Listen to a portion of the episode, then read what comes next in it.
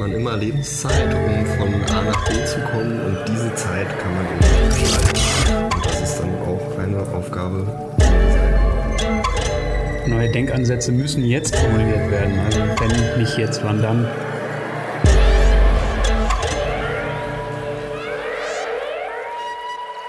Offline, der Podcast der HFG Offenbach. Also herzlich willkommen zur achten Folge des Podcasts Offline, in dem wir uns die großen Fragen zur Zukunft stellen. In dieser Folge beschäftigen wir uns mit dem Thema Mobilität. Denn wir alle kommen ja irgendwo her und wir alle bewegen uns irgendwo hin. Aber wie genau machen wir das eigentlich? Klingt erstmal ein bisschen wie eine triviale Frage, aber ist ein Thema mit sehr viel Zündstoff. Wie sieht also die Zukunft der Mobilität aus? Welche Herausforderungen ergeben sich durch unsere Arten, uns fortzubewegen? Und wie können wir diese Systeme besser, effizienter und vielleicht auch gerechter gestalten? Mein Name ist Felix Kosak und ich bin der Host dieses Podcasts bis zur Eröffnung der Ausstellung aus heutiger Sicht im Frühjahr im Museum Angewandte Kunst. Meine heutigen Gäste sind Julian Schwarze und Daniel Riese. Julian Schwarze ist wissenschaftlicher Mitarbeiter beim Project Mode, dem Löwe Mobilitätsforschungsschwerpunkt an der HFG Offenbach. Daniel Riese hat am Mobilitätsschwerpunkt der HFG Offenbach studiert und an unterschiedlichen Projekten mitgewirkt. Hallo ihr zwei. Hallo Felix. Hallo Felix. Ja, herzlich willkommen ein großes Thema, das wir heute besprechen, auch ein wichtiges Thema für die HFG.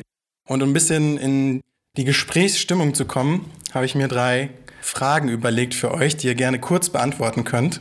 Erste Frage. Würdet ihr eher auf einer einsamen Insel oder auf einer einsamen, in einer einsamen Berghütte Urlaub machen? Wow, das ist äh, äh, einsame Insel, würde ich sagen. Äh, bei mir auch, weil ich Berge sind nicht so mein Ding. Lieber Wärme. Zweite Frage. Luxusjacht oder Privatjet? Luxusjacht. Für die Insel. Boah, ich, ich glaube, ich würde Privatjet sagen. zu jeder Zeit überall hinfliegen zu können. Okay, und die dritte Frage zielt auch ein bisschen in die Richtung. Man merkt schon ein bisschen die Richtung unseres Gesprächs.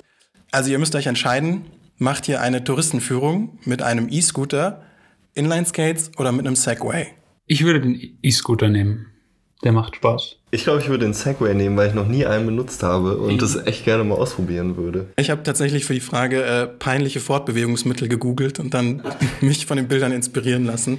Wir nehmen die Folge ja gerade sozusagen am Vorabend eines neuen harten Lockdowns auf. Also zwischen den Jahren kommt wahrscheinlich auf uns alle wieder zu, dass wir uns möglichst wenig bewegen sollen, wenn sogar fast überhaupt nicht. Äh, jedenfalls keine großen Distanzen zurücklegen sollten ist es eigentlich frustrierend, in so einer Zeit Mobilitätsforscher und Mobilitätsdesigner zu sein? Oder ergeben sich hier gerade ganz neue Herausforderungen? Also ich finde ja, Bewegung findet ja trotzdem statt. Also es ist ja nicht so, dass sie gänzlich aufhört. Sie verändert sich einfach und wir bewegen uns unter anderen Umständen. Wir sehen natürlich die Probleme jetzt im öffentlichen Nahverkehr sehr stark. Das merken wir eben auch an Projektanfragen und äh, eben auch bei Konferenzthemen im Bereich Mobilität. Wir finden aber trotzdem, dass dadurch das Potenzial und die Bereitschaft, etwas ändern zu wollen, gestiegen ist. Und wir merken eben auch, dass neue Mobilitätskonzepte wieder etwas offener diskutiert werden. Es ist wesentlich äh, offener, es ist nicht so eingeschränkt. Und das sieht man jetzt an diesem diese Woche verkündeten Beispiel der Deutschen Bahn zum Beispiel, dass sie jetzt wieder Nachtzüge anbieten wollen in Europa. Das heißt, kann man sich auch fragen, liegt das jetzt an Corona? Liegt das, ist das eine Strategie, die durch Corona entstanden ist, um vielleicht auch die Flugzeugbranche etwas äh, herauszufordern? Und deswegen würde ich auch sagen, dass die Stunde für Mobilitätsforscher und Designer jetzt gekommen ist, also gerade jetzt. Neue Denkansätze müssen jetzt formuliert werden. Also wenn nicht jetzt, wann dann? Und wir merken eben auch, der Pkw ist natürlich, hat jetzt an Bedeutung gewonnen der Pkw, ähm, er bietet Sicherheit, er bietet Privatheit und gibt uns eben den geschützten Raum in diesen Zeiten wie heute. Und deswegen spielt er eine wichtigere Rolle denn je. Ähm, aber das ist trotzdem können wir sagen, dass wir da irgendwie was verändern können in diesen Zeiten. Wir merken das auch an Projekten, dass zum Beispiel Fahrradwege, das Thema Fußgängermobilität äh, wesentlich leichter umzusetzen ist. Und dass es da auch viel eher durch Gremien durchgeht, äh, in städtischen Gremien und das Ganze genehmigt wird.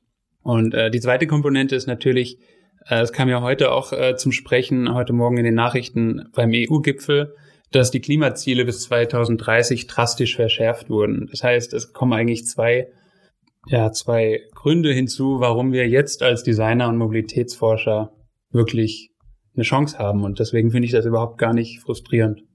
Ja, ich meine, es geht ja im Endeffekt auch um die Gestaltung der Verkehrsangebote in der Zukunft und ob jetzt Corona herrscht oder nicht, spielt dabei eigentlich auch meiner Ansicht nach wenig eine Rolle, weil es gibt immer dieses Stichwort Multimodalität, also die Vernetzung, smarte Vernetzung von verschiedensten Verkehrsmitteln innerhalb äh, zum Beispiel von Ballungsräumen, aber auch äh, generell. Und dort ist es dann eben situationsabhängig, welche Verkehrsmittel eben gerade besser oder weniger gut funktionieren. Und jetzt sind es halt gerade dann Autos, wie du ja schon gesagt hast. Eine Arbeit, die auch gerade noch entwickelt wird, hattet ihr mir im Vorgespräch schon gesagt, skaliert wird, wenn man so will, die auch im Museum im nächsten Jahr zu sehen sein wird, behandelt ja genau das Thema die Herausforderung von Corona, von der Corona-Pandemie für den öffentlichen Nahverkehr, wie man die eventuell visualisieren könnte. Mhm.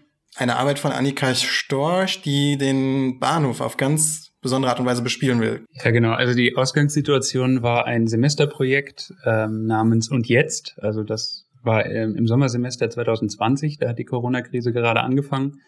Und wir haben uns eben gefragt, wie können wir mit einem Semesterprojekt auf diese Krise reagieren? Und Annika Storch hat sich äh, mit dem Thema Privatraum und äh, Distanz beschäftigt und ist eben darauf gekommen, äh, dieser 1,50 Meter äh, Abstand, wie kann man den eigentlich in Bahnhöfen simulieren? Und wie kann man dadurch eigentlich eine Distanz schaffen, die einem Selbstsicherheit gibt, aber eben auch den anderen Fahrgästen? Und ist dann eben auf die Idee gekommen, mit Sensoren die Menschen zu tracken, also nur zu tracken, wo sie sich gerade befinden und ähm, einen Kreis um diese Person zu projizieren, um so eben visuell zu kommunizieren, wie groß eigentlich äh, 1,50 Meter Abstand bedeutet. Und ähm, das werden wir eben, das wird Annika ähm, im MAK vorstellen äh, als Ausstellungsobjekt. Und da sind wir eben auch gerade dran, ähm, ja, eine Station nachzubauen für diese Ausstellung. Aber mehr sage ich da jetzt erstmal nicht zu. Ja, klingt super spannend. Auf jeden Fall auch diese Überschneidung zwischen privatem und öffentlichen Raum eben in diesen doch öffentlichen Räumen, aber die dann doch dann auch als Privatperson betritt. Und gerade die Corona-Krise führt das ja natürlich nochmal vor Augen, wie wichtig diese Privatsphäre für einen ist und die Abstände, die da gehalten werden müssen. Genau. Das sieht man auch ähm, bei Projekten jetzt aktuell ähm, am Marktplatz. Da geht es ja auch darum, Offenbach-Marktplatz ist ja Zukunftsbahnhof geworden in Deutschland und da gehen sie eben auch, äh, reagieren sie mit äh, Gestaltungsmaßnahmen eben auf diese Distanzfrage an Bahnhöfen. Du, Daniel, hattest es gerade schon angesprochen, multimodale Mobilität, multimodale Fortbewegung. In der letzten Folge hatte ich nämlich kurz angeteasert schon, dass eine Herausforderung meines Lebens, die eine sehr nervenaufreibende für mich war, der Führerschein war. Die Führerscheinprüfung, die ich gerade so mit Ach und Krach bestanden habe. Jetzt habe ich diesen Führerschein und muss aber zu meiner Schande gestehen, dass ich den seit zehn Jahren eigentlich nicht benutzt habe. Wenn ich jetzt vor der Vorbereitung für diese Folge über Mobilitätsdesign nachgedacht hätte, hätte ich irgendwie automatisch immer ans Auto gedacht. Und gerade auch in Deutschland wissen wir ja alle, ist das Auto irgendwie noch die Ikone oder die Spitze des Industriedesigns. Dabei geht es ja, wie ihr jetzt schon beschrieben habt, in der Mobilitätsforschung und in eurem Design gar nicht so zentral ums Auto.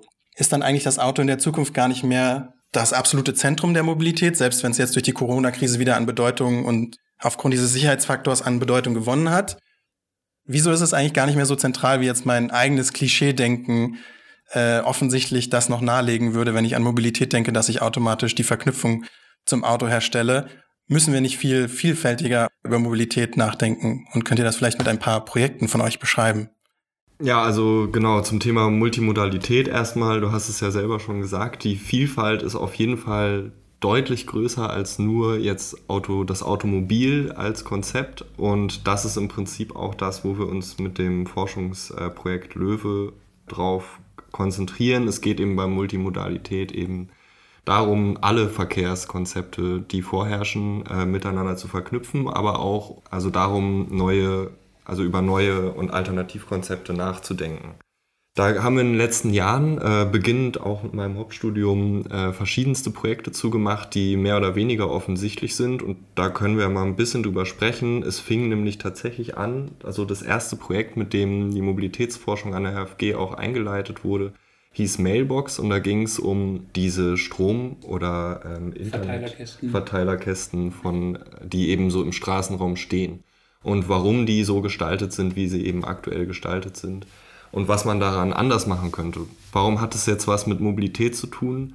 Naja, also einmal stehen die Kästen im Straßenraum, also sie beeinflussen im Prinzip die Passanten in ihrem Fortschreiten im städtischen Raum.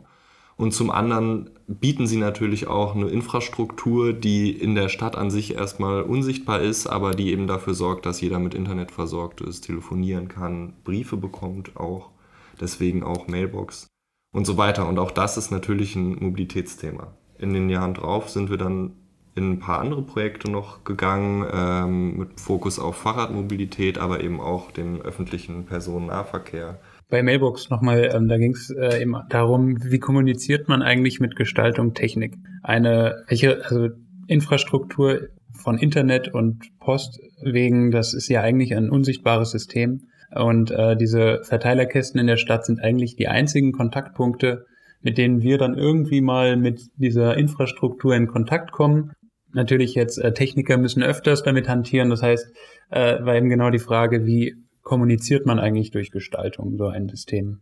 Das ist auch super spannend, weil ich natürlich in meinem Denken, wenn ich Mobilität höre, natürlich nur an meine eigene Mobilität gedacht habe, ein bisschen egoistisch. Mhm. Aber es tatsächlich ja hochgradig interessant ist, wie Dinge auch mobil sind in unserer Welt und mobil gemacht werden über solche Infrastrukturen.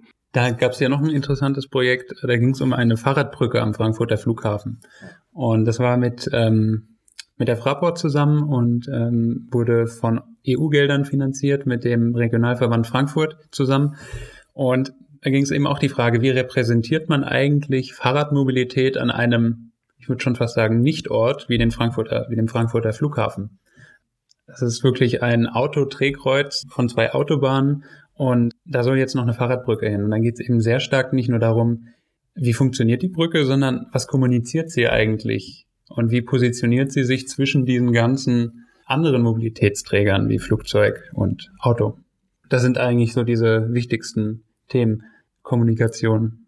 Und da hatten wir zum Beispiel das Automobil wollen wir natürlich auch in der Forschung nicht ausschließen. Waren wir letztes Jahr auf Exkursion in Indien und sind dann eben auch mit einer Semesterprojektidee zurückgekommen. Und zwar gibt es in Indien diese kleinen Tuk-Tuks, diese Fahrzeuge, Rikscha, Elektro-Rikschas. Und ähm, wir haben uns gefragt, wie würde eigentlich ein solches Mobilitätskonzept in europäischen Städten äh, funktionieren, speziell jetzt Deutschland. Da ging es dann wirklich um die Fahrzeuggestaltung, aber eben von dem Großen wieder zum Kleinen zurück. Mobilität bildet eben so eine große Vielzahl, wie Daniel schon gesagt hat, ab ähm, multimodal. Das ist eigentlich so unser Ansatz. Was vielleicht da auch nochmal ganz spannend ist, ist tatsächlich die Theoriearbeit aus meinem Diplom. Äh, da habe ich mich mit äh, Baustellen auseinandergesetzt, auch im Straßenraum, wo man eben vielleicht äh, auch gar nicht sofort drauf kommen würde, dass die Möblierung von einer Baustelle auch schon eine Auswirkung auf die, also auf Mobilität haben kann. Und da habe ich zusammen mit Anton viel untersucht, wie das eben so ist und warum Baustellen eigentlich so einen schlechten Ruf genießen und haben das eben an verschiedenen Aspekten untersucht und ein Aspekt war eben, dass diese Möbel eben durch ihre, durch ihre Form und durch die Symbole oder die Farben, die sie tragen, eben gewisse Botschaften versuchen zumindest zu transportieren. Und diese Botschaften in Deutschland jetzt zum Beispiel mit der Farbe Rot halt meistens äh, auf ein Verbot oder eine Warnung abzielen. Dann hat man darüber nach, oder haben wir darüber nachgedacht, wie man zum Beispiel vielleicht einen Verkehrsfluss auch einfach dadurch verbessern kann, dass man die Leute äh, positiv motiviert, ein Hindernis zu umgehen und damit auch schon einen positiven Impact auf den Verkehr hat. Da muss ich auch nachfragen, Baustellenmöbel, den Begriff habe ich auch noch nie gehört. Ja, Baustellenmöbel. Also ja, Baustellenmöbel oder die Baustellen, also die Baustelleneinrichtung besteht eben aus Baustellenmöbeln und dazu gehören Bauzäune, Warnbarken. Das sind dann, ist witzig, im Deutschen gibt es für alles Fachbegriffe. Ja, aber da gehört eben alles dazu, was man eben benötigt, um eine Baustelle zu sichern und einzurichten. Kann ich auch noch nicht das Wort. Aber ich finde es super faszinierend, wie man bei dem Thema Mobilität bei jedem kleinsten Punkt, wo man ansetzt, eigentlich immer automatisch aufs Gesamtsystem zurückkommt. Wie geht ihr mit so einer Herausforderung um oder wie, wie ist das in der Forschung oder im Design, diese Herausforderung, dass man sich zwar auf einen Teil konzentrieren muss irgendwie, aber gleichzeitig immer das Große und Ganze im Auge behält? Das würde ich sagen, ist aktuell das Schwierigste. Also das ist auch das, was wir in unserem Forschungsprojekt untersuchen. Also Systeme zu gestalten, das geht nicht, ohne sich mal aufs Detail zu konzentrieren. Das heißt, man muss segmentieren, man muss Abschnitte betrachten und die dann immer wieder ins Ganze irgendwie äh, projizieren und schauen, wie sie dort wirken. Und das ist, diese Komplexität ist, äh, würde ich jetzt sagen, mit die größte Herausforderung, die wir da haben, weil es geht ja eben von Baustellenmöbeln äh, bis hin zu Schildern, Leitsystemen, über vielleicht auch die Integrierung von künstlerischen Arbeiten, von, geht's ja weiter im städtischen Raum, zum Beispiel ähm, Landschaftsarchitekten und so weiter. Und das umfasst, also das können wir als Designer nicht alleine leisten. Das haben wir auf jeden Fall gemerkt und ähm, arbeiten deswegen ja auch interdisziplinär zusammen. Also disziplinübergreifend muss man da einfach agieren, sonst bekommt man das Ganze gar nicht gefasst. Aber muss immer auch wieder bereit sein, eben sich ein Detail anzuschauen. Hätte ich auch noch ein Beispiel. Gestern am Marktplatz wurde ein, so, wir haben ihn damals genannt Infowürfel. Also es ist eine Informationsstele an der S-Bahn-Station Marktplatz direkt unter der Glaspyramide. Und da ging es eben auch darum, wie kommuniziert man eigentlich mit Informationen das, was gerade an der S-Bahn-Station passiert. Und die Idee war, dass eigentlich die Reisenden bereits an der Oberfläche sehen, die nächste S-Bahn, wann kommt die und äh, muss ich mich beeilen. Das heißt, wenn da steht fünf Minuten, dann können Sie sich entscheiden, na gut, dann gehe ich nochmal kurz zur Sparkasse oder warte eben hier oben. Und in Corona-Zeiten hat das natürlich, äh, ist das sehr wichtig geworden, dieses Thema, dass der Bahnsteig nicht überfüllt wird. Das ist eben so ein Pilotprojekt, das wir jetzt aufgebaut haben und jetzt äh, wird eben getestet, wie das funktioniert das ist eben diese Komplexität von Mobilität und Design, dass, dass das die Details sind, die alle irgendwie zusammenspielen müssen. Da gibt's ja, das finde ich dann auch wieder spannend, um nochmal ein bisschen auf das Detail an sich. Also ich finde, man merkt gerade, es gibt halt Themen, die eher strukturell angegangen werden. Und dann gibt's aber Auskopplungen, wie eben dann zum Beispiel mit, äh, mit dem Bezug Fahrradmobilität, wo dann ganz spezifisch über einzelne Detaillösungen nachgedacht wird. Also man nimmt einen großen Themenkomplex, äh, verkleinert den und bietet dann praktische Lösungen für also kleinste Details an oder eben auch zum Beispiel fürs Fahrrad selbst. Da gab es mehrere Projekte zu, die sich eben zum Beispiel mit der Sicherheit von Fahrrädern auseinandergesetzt haben. Also wie kann ein Fahrrad sicher sein? Fahrraddiebstahl ist ja immer schon ein großes Thema. Oder wie ist die Ergonomie eines Fahrrads? Wie kann man durch solche Verbesserungen am Produkt selbst eben auch den Zugang zu einem Produkt für die Nutzer verbessern und da auch eine größere Bereitschaft erzeugen, dann auf solche Verkehrsmittel zurückzugreifen? Und eben nicht nur der Zugang zu einem Produkt, sondern zu einem ganzen System, wenn es ja. jetzt Leihfahrräder sind zum Beispiel. Ja, das wäre noch eine Frage, die ich auch anschließen wollen würde, nämlich, also wir haben jetzt die große Herausforderung der Komplexität von so Gesamtsystemen die Corona-Pandemie, die die Mobilität nochmal vor die Herausforderung des Abstandshaltens stellt.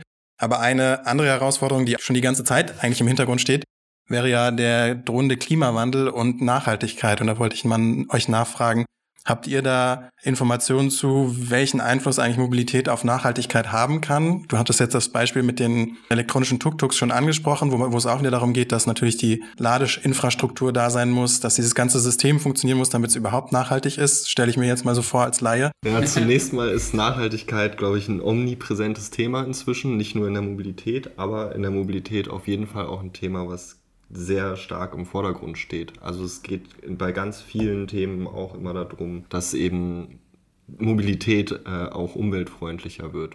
Das ist auch unser Titel im, im Forschungsprojekt. Es geht um Nachhaltigkeit. Und was kann Design da leisten? Ne? Das ist ähm, die Frage. Design spielt eine sehr wichtige Rolle, da Design kommuniziert. Sie ist an einer Schnittstelle zwischen Disziplin und Gesellschaft und versucht zu kommunizieren und versucht Dinge zu übersetzen, lesbar zu machen. Da sehen wir eben ein ganz großes Potenzial im Design. Und wir merken auch, dass Design häufig auch noch keine große Rolle spielt. Also es das heißt dann immer, Design, ja, das kommt dann am Ende, macht's doch nochmal schön. Und da ist eben der Begriff des Designs falsch verstanden, weil wir sagen, Design muss bereits in der Planung von solchen Themen eine wichtige Rolle spielen. Und deswegen sagen wir eben, Design kann durchaus dazu beitragen, dass Mobilität nachhaltiger wird. Was ich super spannend finde als Aspekt, ist dieser Fokus auf die Kommunikation anstatt auf, weiß nicht, jemand wie Harald Welzer mit diesem Transformationsdesign würde jetzt sagen, weniger Design ist besseres Design oder am besten lassen wir es, neue Produkte zu designen. Und wenn ihr dann dagegen sagt, oder nicht dagegen, aber aus einer anderen Perspektive sagt, aber Design kann gerade, auch selbst neues Design kann gerade kommunizieren und Angebote schaffen und diese Angebote überhaupt erst in die Perspektive von vielen Menschen rücken, sodass sie auch eine Auswirkung auf ein Gesamtsystem haben am Ende. Da hatten wir jetzt auch ein gutes Beispiel. In Offenbach wurden jetzt neue Fahrradstraßen eingerichtet. Und Offenbach ist ja gerade auch äh, also in der Region Vorreiter, was das angeht, Fahrradmobilität. Ich glaube, circa sieben Kilometer, fünf bis sieben Kilometer, ich weiß nicht genau.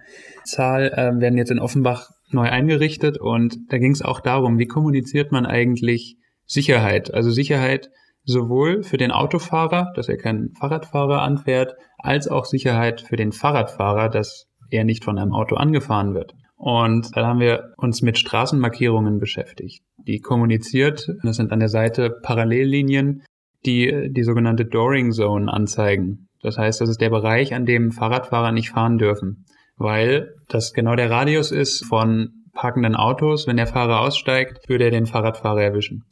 Und ähm, da haben wir eben so eine Struktur entwickelt, wenn man da drüber fährt, vibriert auch das Fahrrad. Also man merkt schon, hier darf ich eigentlich gar nicht fahren und dann fahren die Leute eher in der Mitte der Straße, was ja auf einer Fahrradstraße erlaubt ist.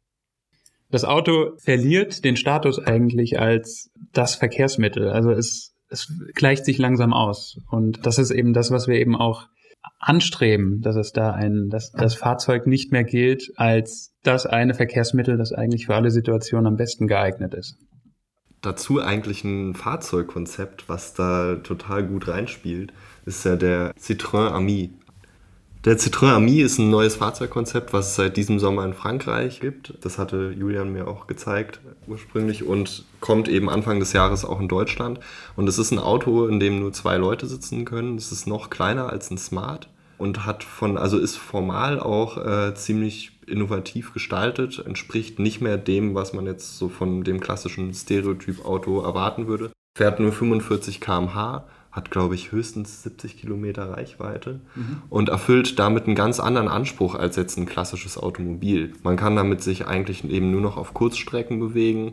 Es ist wie gesagt eben nur für zwei Personen man kann damit recht wenig transportieren und man kann damit keine langen Fahrten machen. Das heißt, man ist durch dieses Konzept zwangsläufig darauf angewiesen, auf andere Verkehrsmittel zurückzugreifen. Wenn man verreisen möchte, muss man eben Bus, Zug oder vielleicht auch das Flugzeug nehmen, um dann größere Strecken zurücklegen zu können. Bietet auf der anderen Seite aber für den Stadtverkehr den gleichen Komfort und die gleiche Qualität wie ein großes Auto und kostet nur, ich glaube, 6.000 bis 7.000 Euro. Ja, also kostet im Prinzip so viel wie ein gutes Rennrad also es ist wirklich. Wenn sehr gut ist. Ja, es ist äh, also für ein Auto extrem günstig und läutet damit hoffentlich auch so ein bisschen neue Ära auch an das Verständnis von dem Automobil als individuelles Verkehrsmittel ein. Und das, das Fahrrad äh, hat ja gerade auch diesen Elektromobilitätsboom, bewegt sich eben auch wieder etwas mehr Richtung Automobil. Also irgendwie fangen die an, sich in der Mitte zu treffen. Also so habe ich immer, so stelle ich mir das immer vor. Und dann ist die Frage, was ist eigentlich in der Mitte zwischen Fahrrad und Auto? Was mich jetzt noch faszinieren würde als zusätzliches Thema ist, wie viel Mobilität eigentlich mit Wahrnehmung zu tun hat oder auch mit einem Verständnis von, was ist eigentlich ein Fahrrad, was ist ein Auto, wie man auch mit diesen Verständnissen gestalten kann und wie viel Mobilität mit Wahrnehmung eben auch zusammenhängt. Wenn wir im Straßenverkehr manövrieren, geht es viel darum, wie wir uns quasi automatisch auch verhalten und ein Projekt, was ich zuletzt von euch mitbekommen habe, ist, dass man tatsächlich ja auch über diese Wahrnehmung arbeiten kann mit VR-Brillen. Ja, das war jetzt ein aktuelles Forschungsprojekt, das haben wir Ende Oktober abgeschlossen. Das haben wir mit den Kognitionsforschern, mit dem Scene Grammar Lab der Frankfurter, der Goethe-Uni in Frankfurt äh, gemacht.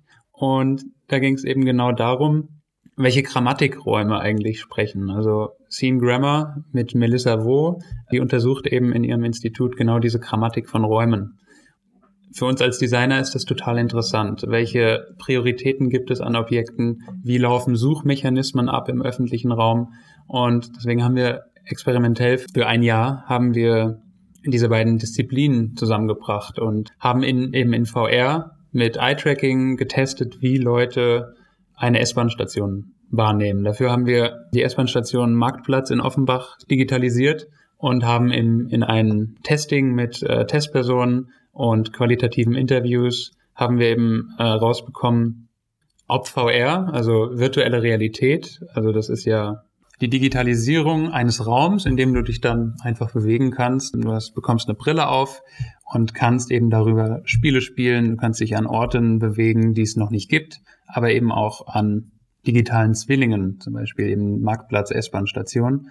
Und dort haben wir eben Orientierungsaufgaben gestellt und die Leute sollten sich in VR orientieren. Und da spielt eben diese, dieses Thema der Wahrnehmung deiner Umwelt eine ganz wichtige Rolle, die wir jetzt eben auch versuchen, ähm, in Gestaltungsargumentationen äh, umzusetzen und zu sagen, welche Gestaltungsmerkmale erzeugen eigentlich welches Verhalten der Reisenden zum Beispiel. Das finde ich ein super spannendes Thema auch noch. Ich würde jetzt aber gern das Gespräch nochmal auf eine ganz andere Richtung lenken. Also wir haben jetzt viel über Design, die Fragen des Designs gesprochen und auch ein bisschen, ja, ich würde es fast, wo ihr mir da wahrscheinlich widersprechen würdet, aber sagen wir mal einen nutzerfreundlichen Ablauf von Nutzerinnen und nutzerfreundlichen Ablauf von Mobilität. Da haben wir jetzt viel drüber gesprochen, wie man das optimieren, verbessern, gestalten kann. Ein Aspekt, der mir aber in der Vorbereitung noch ins Auge gestochen ist, wäre wieder das große Ganze, diesmal aber aus einer ganz anderen Perspektive. Ein gewisses, ein bestimmtes Transportmittel sticht hervor, auf das ich jetzt nochmal das Gespräch lenken möchte, nämlich der Bus. Und nicht etwa, weil er vielleicht sowas wie ein verknüpfendes Element zwischen Stadt und Land ist, sozusagen so ein hybrides, urbanes Ding, das für viele essentielles Fortbewegungsmittel ist, sondern weil der Bus bemerkenswerterweise in großen Protesten unterschiedlicher Bürgerrechtsbewegungen eine immense, wenn nicht sogar die zentrale Rolle gespielt hat. Also über den Bus wurden unterschiedliche Bürgerrechtsbewegungen gestartet. Das aktuellste Beispiel, das war gerade im, im Dezember, war gerade der Jahrestag. Rosa Parks weigerte sich ja, ihren Platz im Bus an einen Weißen abzugeben, woraufhin sie verhaftet wurde. Und der damals noch unbekannte Martin Luther King organisierte daraufhin den politischen Boykott des Busunternehmens. Gut zehn Jahre später passierte dann was Ähnliches in England, nämlich ganz genau in Bristol, wo eben auch dieses Busunternehmen in Bristol boykottiert wurde, da sich das Busunternehmen weigerte, schwarze Busfahrer karibischer Herkunft einzustellen, obwohl gerade ganz extremer Mangel an Fahrer war. Also sie haben gerade eigentlich gerade dringend Fahrer gesucht, haben dann sich aber geweigert, aus rassistischen Gründen die äh, Schwarzen einzustellen. Und mir scheint jetzt so, und das ist eine Frage an euch, irgendwie ist das kein Zufall, dass gerade diese öffentlichen Transportmittel als Katalysator für so Bewegungen dienen können, die ja auch auf eine Art und Weise dazu da sind, dass man sich die Stadt aneignet. Also super spannendes Thema auf jeden Fall. Tatsächlich muss ich sagen, wir haben mit, mit dem Thema Bus uns im Rahmen dieser Forschung ex so explizit noch gar nicht auseinandergesetzt. Was man aber vielleicht sagen kann, jetzt als Vermutung, dass Busse, also als äh, Verkehrsmittel des ÖPNV, haben ja eine ziemlich spezifische Reichweite und meistens auch kleiner als jetzt zum Beispiel eine S-Bahn oder eine Bahn an sich oder eben andere äh, Verkehrsmittel, also öffentliche Verkehrsmittel. Und vielleicht ist es dadurch so ein bisschen eine Plattform geworden, die zu, auch so zu so einem politischen Ausdruck kommen kann, weil eben durch die kleine Reichweite man mit dem Fahrzeugbus eben auch sehr spezifisch auf die Leute eingehen kann, die das äh, Verkehrsmittel nutzen. Und wenn man so darüber nachdenkt, könnte man eben einen Bus auch auf eine deutlich kleinere Zielgruppe hin gestalten und so auf eben dann auch politische oder gesellschaftliche Themen gestalterisch eingehen. Wenn man das jetzt an dem Thema Rosa Parks nimmt, dann wäre ja zum Beispiel eine, ein gesellschaftliches Thema, das zur Gestaltung verwendet wurde, eben dass ähm, ein ethnisches Merkmal äh, eben genommen wurde, um den Bus äh, räumlich zu trennen in zwei Zonen.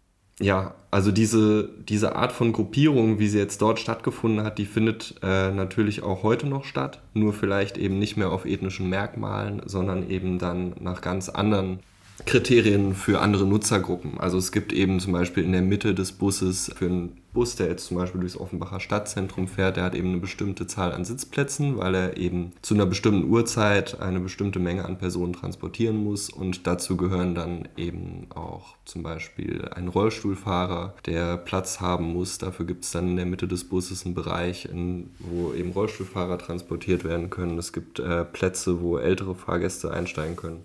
Dann, ähm, also ich habe jetzt auch letztens Beisp ein Beispiel gefunden. In Israel gibt es ja immer noch eine sehr starke Trennung in manchen Buslinien. Also Buslinien, die durch ultraorthodoxe äh, jüdische Wohngebiete fahren, ist es immer noch eigentlich auch sicherer für Touristen, wenn man dort getrennt sitzt. Also die Frauen sitzen meistens hinten im Bus und die ähm, Männer vorne. Aber zum Beispiel in Deutschland zu meiner Zeit, zu meiner Schulzeit, haben die Coolen hinten gesessen. Ne? Also da war dann die Jugend. Und da will ich auch nochmal eben auf die Gestaltung zurückkommen. Das heißt, diese Gestaltung des Busses, das ist eben so dieses Besondere an diesem Verkehrsmittel, separiert eigentlich schon den ganzen Bus in Bereiche und Zonen, die nur von unterschiedlichen Personen und Zielgruppen genutzt wird. Also hinten gibt's meistens eine Stufe, die nach oben führt, etwas enger, man sitzt außer Sichtweite des Busfahrers in der Mitte eben Rollstuhlfahrer oder Kinderwägen mit der Mutter oder dem Vater. Vorne dann eher die etwas älteren Leute oder die Leute sitzen ganz vorne, denen eher übel wird bei der Fahrt. Das heißt, allein durch die Gestaltung eines solchen Busses wird eigentlich schon zoniert, wer wo zu sitzen hat. Und es war natürlich äh, eine technische Entwicklung. Hinten sitzt der Motor, deswegen ist dort eine Treppe, braucht man mehr Platz. Vorne hat der Busfahrer mehr Kontrolle. Also es hat ja auch alles seine Berechtigung. Nur die Frage ist eben, wie eigentlich jetzt ein Bus aussieht, der beispielsweise gar keinen Motor mehr hat, also keinen Verbrennungsmotor. Kann man den nicht vielleicht ganz neu denken? Ist das vielleicht nur noch eine Plattform, wie beispielsweise in einer S-Bahn? Weil in der S-Bahn ist es ja alle sechs Meter, wiederholt sich eigentlich die gestaltete Struktur wieder. Und da sind eben diese, da sind diese Zonierungen nicht so deutlich wie in der Busmobilität. Das finde ich so ganz interessant, wenn man das aus diesem gestalterischen Punkt mal betrachtet. Da hatten wir äh, neulich nochmal drüber gesprochen, dass äh, zum Beispiel also eine Bahn, die jetzt zum Beispiel durch ein bestimmtes Stadtviertel fährt, die deckt ja auch noch andere Stadtviertel ab und muss dadurch viel universeller gestaltet werden als ein Bus, der jetzt zum Beispiel nur in dem spezifischen Stadtviertel fährt und dadurch eine ganz spezifische Nutzergruppe bedient. Und ich glaube, deswegen ist auch dieses Potenzial ähm, des Protests in Bussen eben sehr hoch weil sich eigentlich jede Buslinie von einer anderen unterscheiden kann. In der einen sitzen die Banker, in der anderen vielleicht äh, die Leute aus den Randgebieten, aus ärmeren Bereichen. Äh, in der S-Bahn mischt sich das alles und das gibt natürlich auch so eine gewisse Polarisierung, auf die vielleicht auch viele äh, eben gestalterisch reagieren äh, im Negativen, aber man kann es ja natürlich auch im Positiven tun. Also ein bisschen wie in Berlin die U-Bahn-Linie U8, die angeblich die gefährlichste U-Bahn-Linie der Republik ist, also wo man am Wochenende seine äh, Substanzen erwerben kann. Ah. Oder aber auch hier in Frankfurt am Main würde ich ja auch sagen, die, die Straßenbahnen, die so am Hauptbahnhof Platz der Republik links abbiegen, mhm. da wird's auch auf einmal eine andere Linie von Straßenbahn als vorher. Daniel, du als Berliner? Ja, äh, ganz lustig eigentlich. Ähm, also da ist es ja, also andere U-Bahn-Linie, das mit der U8 ist mir neu, wusste ich nicht. Ähm, aber ja, ich komme aus Berlin und ähm, es ist jetzt tatsächlich gerade oder jetzt im Frühjahr wird dann ganz final die U5 fertiggestellt, die jetzt jahrelang U55 hieß, ähm, weil eben die U5 verlängert wurde durchs Regierungsviertel bis zum Hauptbahnhof. Und genau diese Strecke, dafür wurden auch in ziemlich großen Aufwand neue Bahnhöfe gebaut. Und da gehen die Bahnhöfe gestalterisch ganz präzise auf die Umgebung ein. Also ist es architektonisch, ist der Bahnhof, der ähm, jetzt unter den Linden ist zum Beispiel eine der neuen Stationen, geht dann architektonisch eben darauf ein, wie eben auch unter den Linden Städt, also im, also stadtplanerisch, stadtplanerisch gestaltet ist. Und bei Bushaltestellen ist es ja witzigerweise eigentlich genau umgekehrt. Die Bushaltestelle ist meistens ein modulares System, das recht anonym gestaltet ist. Der Bus, der dann aber eben vor Ort eingesetzt wird, der ist dann angepasst auf die örtlichen Gegebenheiten. Da dreht sich das Prinzip im Prinzip einmal rum. Identifizierst du dich eigentlich mit einer speziellen U- oder S-Bahn-Station in Berlin? Äh, ja, tue ich. Äh, ich. Also ganz besonders mit der S-Bahn-Station Feuerbachstraße, aber ich kann damit nicht, also ich kann da nicht viel zu sagen. Ich habe eine Zeit lang oder immer mal wieder in der Gegend gewohnt und musste von dort aus dann zur Schule fahren. Da habe ich ein schönes Foto von der S-Bahn, immer die, die gleiche Perspektive äh, von der S-Bahn, wie sie in den Bahnhof fährt, hängt bis heute in meinem Zimmer. Ja, vielleicht das auch noch aufgreifend direkt. Ich finde, ich glaube, oder ich glaube, das ist, wo meine Intuition so ein bisschen hingeht mit diesen Protesten, mit den Bürgerrechtsbewegungen, die in Bussen starten, dass es auf eine Art und Weise ein hohes Identifikationspotenzial mit den Mobilitätsinfrastrukturen gibt, die ganz speziell und individuell für einen genutzt werden. Und daran anschließend aber eine Frage, um das auch nochmal auf die Gestalterperspektive zu drehen. Rein, also wir haben jetzt gerade schon drüber gesprochen, dass die Linien zum Teil hochgradig individuell sind, je nachdem, durch welche Viertel sie fahren oder von wem, von welchem Klientel sie so meistens genutzt werden. Aber eigentlich sollen sie ja so ein integrativer Ort für alle sein. Also rein theoretisch stehen sie allen offen, jeden und jeder, der ein Ticket kauft. Wie geht man damit als Gestalter von Mobilitätssystemen um? Also, dass man nicht eine bestimmte Zielgruppe vor Augen hat, sondern rein theoretisch für alle immer gestalten muss. Das ist genau das Schwierige, würde ich sagen. Also dieses für alle gestalten, inklusiv gestalten, genau. Also wirklich jede soziale Schicht mit einbeziehen, jede körperliche Beeinträchtigung, jede Altersgruppe. Und das ist eben auch genau die Frage, wie fokussiert man sich im Gestaltungsprozess und kann man eigentlich für alle gestalten? Das bezweifle ich immer mal wieder. Geht das wirklich? Und ist es dann nicht eine Ansammlung an Kompromissen, die man eingehen muss? Am Ende führt das vielleicht zu wesentlich weniger Identität des ganzen Mobilitätssystems. Wobei, was ich finde, ich auch aus der Frage ein bisschen rausklingt, ist so dieses Thema Zielgruppe. Also was ist denn eigentlich eine Zielgruppe? Wenn man jetzt davon ausgeht, dass man einen Bahnhof gestaltet, dann kann man vielleicht nicht sagen, okay, ich gestalte jetzt einen Bahnhof, der nur für Achtjährige ist oder der nur für 80-Jährige ist. Aber man kann ja schon gewisse Beobachtungen machen, wo ja Julian auch äh, Fachmann drin ist.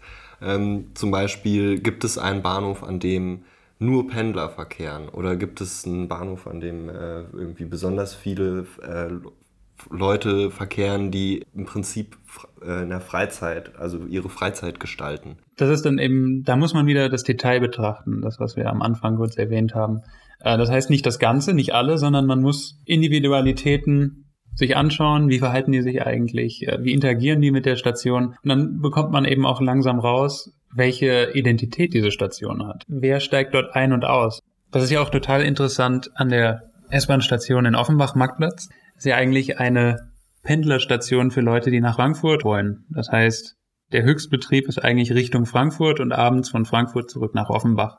Und allein ja diese, diese Eigenart der Station lässt schon mal ganz viel Rückschlüsse ziehen über die, die Identität. Ja, also was ja so Aufenthaltsqualitäten waren da ja so ein großes Thema auch. Äh, jetzt im Bezug auf, die, äh, auf den Marktplatz. Aber es gab auch, mhm. es gab auch ein Projekt zur Hauptwache, wo äh, die Hauptwache hat eine große B-Ebene, die überwiegend von, von Obdachlosen genutzt wird. Da ging es eben darum, wie kann man diese B-Ebene eigentlich so gestalten, dass sie wieder für alle, die den Bahnhof als Bahnhof benutzen, auch zugänglich ist in einer komfortablen oder angenehmen Art und Weise. Und dann auch das Thema, was Annik Storch ja auch mit ihrem Projekt thematisiert, eben wie hält man sich auf einem Bahnhof auf, wenn man ein bestimmtes Ziel hat. Wartet, wenn man bestimmt, wenn man besonders lange wartet, wie möchte man die Zeit an dem Bahnhof verbringen und wie möchte man die Zeit verbringen, wenn man besonders kurz dort ist. Ja, unsere Zeit hier im Podcast schreitet auch langsam voran. Deswegen würde ich zum Abschluss mit einer letzten Frage nochmal den Blick ganz spezifisch auf die Zukunft richten wollen und vielleicht ein bisschen die das Krawallpotenzial der letzten Frage mit aufnehmend, äh, dahingehend diesen Blick auch nochmal akzentuieren. Denn die Gestaltung von Mobilitätsinfrastrukturen ist ja auch oft Anlass für Debatten, Streit und Konflikt. Gerade aktuell in Hessen musste ja der Dannröder Forst gerodet werden, um Platz für eine Autobahn zu machen, was von massiven Protesten von beispielsweise Fridays for Future begleitet wurde. Dabei fühlt sich genau diese Lösung jetzt, die Autobahn, ein bisschen wie von gestern an. Was sind denn eurer Meinung nach die Herausforderungen der Mobilität oder für das zentrale Thema Mobilität in der Zukunft? Und wo seht ihr vielleicht auch ähnliches Konfliktpotenzial, wo nicht immer alles reibungslos am Ende ablaufen wird? Also ich finde den Deutschland als Autonation ist natürlich äh, so die Frage, das will ich aber erstmal gar nicht betrachten, sondern eher, wie ist eigentlich Deutschland strukturiert städtisch? Das heißt, wie wie, ähm, wie viele Großstädte gibt es, wie viele Städte, wie viele Kleinstädte und wie viele Dörfer. Und das ist meines Erachtens die größte Herausforderung für uns. Denn dort ist man einfach auf das Automobil, den Pkw angewiesen. Und da gibt es momentan eben keine Alternativen. Und das sieht man ja bereits hier im Rhein-Main-Gebiet in den Randgebieten, die meistens eigentlich noch ganz gut angeschlossen sind. Trotzdem ist da immer häufig dass der Pkw immer noch Verkehrsmittel Nummer eins. Und wenn es kein Angebot gibt, dann wird es eben auch keine Chance zum Umdenken geben der Bevölkerung. Da gibt es zum Glück eben schon viele Ansätze und Pilotprojekte, äh, beispielsweise autonome Shuttles, die zum Beispiel abgelegene Dörfer zu den, mit den nächsten Bahnhöfen verbindet. Da ist auf jeden Fall was im Gang. Der Ansatz ist eigentlich, wenn man mit den öffentlichen Verkehrsmitteln unterwegs ist, sollten die mindestens so angenehm und bequem sein wie der, der eigene Pkw. Also damit meine ich eigentlich, äh, das ist immer so ein Beispiel, das ich ganz gern nenne, dass Bahnhöfe, die wenig frequentiert sind, wo vielleicht ein Zug alle zwei Stunden kommt, müsste wesentlich besser gestaltet sein als ein Hauptbahnhof, weil man dort eventuell zwei Stunden warten muss. Und momentan ist es einfach so strukturiert, dass kleinere Bahnhöfe weniger finanzielle Unterstützung bekommen oder ähm, finanzielle Mittel haben.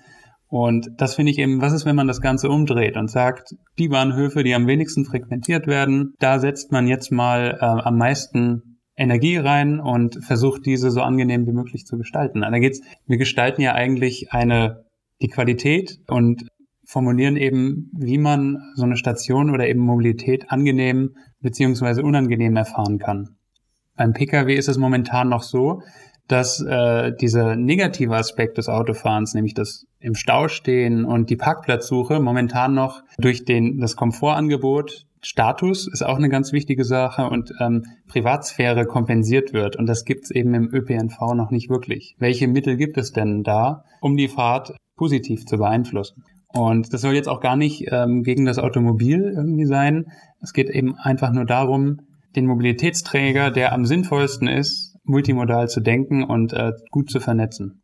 Ja, also was, was da bin ich so ein ganz bisschen anderer Meinung in dem Bezug darauf, wie man im Prinzip die, äh, ja, die Vorteile von Komfort, Sicherheit und auch Status eines Automobils eben auf öffentliche Verkehrsmittel überträgt oder ob man sich nicht fragen muss, wie sind denn, also wie kann man denn andere Mehrwerte für öffentliche Verkehrsmittel schaffen, die dann quasi die, den Verlust des Komforts, den man jetzt in seinem eigenen Auto hat, ähm, zum Beispiel kompensieren könnte. Da gab es vor ein paar Jahren ein ganz interessantes oder spannendes Beispiel in Bezug auf den Fernverkehr bei Bahnen. Das Unternehmen hieß Locomor. Ich vermute mal, dass es einigen äh, geläufig ist. Das Unternehmen wurde recht schnell von Flixbus gekauft und dann in Flixtrain umbenannt. Und dort zum Beispiel wurden Züge genommen, alte D-Züge, die ähm, viel unkomfortabler sind als ICEs zum Beispiel, aber dafür im Innenraum ganz andere Möglichkeiten bieten. Also während man jetzt in einem ICE recht hochpreisig reist und dafür entsprechend komfortabel unterwegs ist, annähernd so komfortabel wie zum Beispiel in seinem eigenen Auto, mit dem weiteren Vorteil, dass man nicht die ganze Zeit selber fahren muss, hat man diesen Komfort jetzt in dem Locomore Train nicht mehr, was Locomore durch andere alternative Angebote versucht hat zu kompensieren, was zu Beginn auch wirklich sehr positiv angenommen wurde. Ich habe es selber auch mal ausprobiert, nämlich hat man versucht, die Sitzplätze nach Interessensgruppen zu vergeben, sodass eben die Leute nicht, also dass sich keine anonymen Menschen gegenüber sitzen, sondern dass sich Menschen gegenüber sitzen, die von vornherein wissen, dass sie ein gemeinsames Gesprächsthema oder ein gemeinsames Hobby haben. Es gab natürlich auch Sitzplätze, bei denen man explizit sagen könnte, ich möchte mich nicht unterhalten. Und dann konnte man auch ganz in Ruhe, ohne sich zu unterhalten, reisen. Das war zum Beispiel ein Konzept, wo ich jetzt äh, für mich zum Beispiel sagen würde, dass das wahnsinnig interessant ist, weil ich durch, durch, die, also durch den technisch veralteten Zug einen Preis generieren kann, der zum Beispiel für Studenten deutlich ähm, erschwinglicher ist als jetzt eine Fahrt mit dem ICE. Bei mir im Speziellen, wenn ich eben meine Familie in Berlin besuchen möchte, hatte ich dann die Wahl, ob ich jetzt eben 100 bis 200 Euro zahle, um eben mit dem ICE nach Berlin zu fahren. Oder ich glaube nahezu 10 Prozent damals, also um die 20 Euro, vielleicht mal 50, äh, um dann mit einem Locomore-Train zu fahren, bei dem ich dann am Ende der Fahrt eventuell sogar gebildeter aus dem Zug aussteige, als ich eingestiegen bin. Und diese Werte, die dort eben generiert wurden, haben mich dann im eben dazu gebracht, auf den Locomore-Train umzusteigen. Das war eben für mich erschwinglicher, beziehungsweise ich konnte mir die Fahrt überhaupt erst leisten und hatte eben einen Mehrwert durch das Konzept im Innenraum, das dort geschaffen wurde. Eigentlich muss es einfach andere Kriterien geben im genau. öffentlichen Nahverkehr, auf die man eingeht. Es geht meines Erachtens eben nicht nur um den Preis, der ist natürlich auch wichtig, aber es geht eben auch darum, ähm, wie verbringe ich eigentlich meine Zeit in, die, in diesem, in dieser ja, in dieser Situation, die ich ja nicht umgehen kann, wenn ich mobil sein will. Und die muss einfach, ja, da muss man sich dem nähern, dass das, äh, dass das vielleicht auch das Design eine ähnlich wichtige Rolle spielt wie im Automobilbereich. Das ist ja der Konsens im Prinzip. Also am Ende verbraucht man immer Lebenszeit, um von A nach B zu kommen und diese Zeit kann man eben gestalten. Und das ist dann auch eine Aufgabe von Designern. Und da ist ein guter Gesprächspartner manchmal mehr wert als ein schneller Zug. Man könnte ja fast feststellen, der Weg ist irgendwie auch das Ziel. Vor allem, wenn es um das Design dieses Wegs geht. Eine letzte Frage, weil wir jetzt so viel über die Zukunft, über die großen Herausforderungen dieser Welt gesprochen haben, die großen Herausforderungen der Mobilität. Nochmal ganz zurück ins kleine Private. Lass uns doch auch noch mal über morgen sprechen. Was habt ihr eigentlich morgen so vor? Ja, das ist interessant. Ähm, morgen gehe ich wahrscheinlich erstmal einkaufen und überlege, ob ich für die nächsten zwei Wochen einkaufen gehe oder nur für die nächsten fünf Tage und vor Weihnachten nochmal kurz einkaufen gehe. Das ist meine, meine größte Fragestellung gerade. Wie strukturiere ich meinen Alltag? Ja, verdammt, einkaufen muss ich auch. Ich habe tatsächlich Thema Corona morgen noch einen Workshop, damit wir, da wir ja tatsächlich noch im Präsenzunterricht sind, zumindest als Hybridform, haben wir jetzt samstags noch einen Workshop, damit wir die Woche etwas entzerren können. Also ich werde morgen arbeiten. Ja, klingt auf jeden Fall beides nach Plänen, die auch Mobilität auf eine Art und Weise beinhalten werden. Eure eigene Mobilität, aber auch die Mobilität von anderen. Vielen Dank für das interessante Gespräch. Wir haben jetzt viele Themen angerissen und es gibt auf jeden Fall noch mehr zu lernen, aber die Informationen findet man natürlich auf der Seite eures Project Modes und auf der Seite der HFG auch, falls weitere Informationen gesucht werden. www.project-mo.de Schöner, schönen kleinen Werbeblock noch eingebaut. Dann mache ich nämlich jetzt auch noch ja Like, Share und Subscribe für den Podcast. Und ja, ich bin gespannt, wie es weitergeht und wir hören uns nächste Woche. Dankeschön. Tschüss. Offline, der Podcast der HFG Offenbach.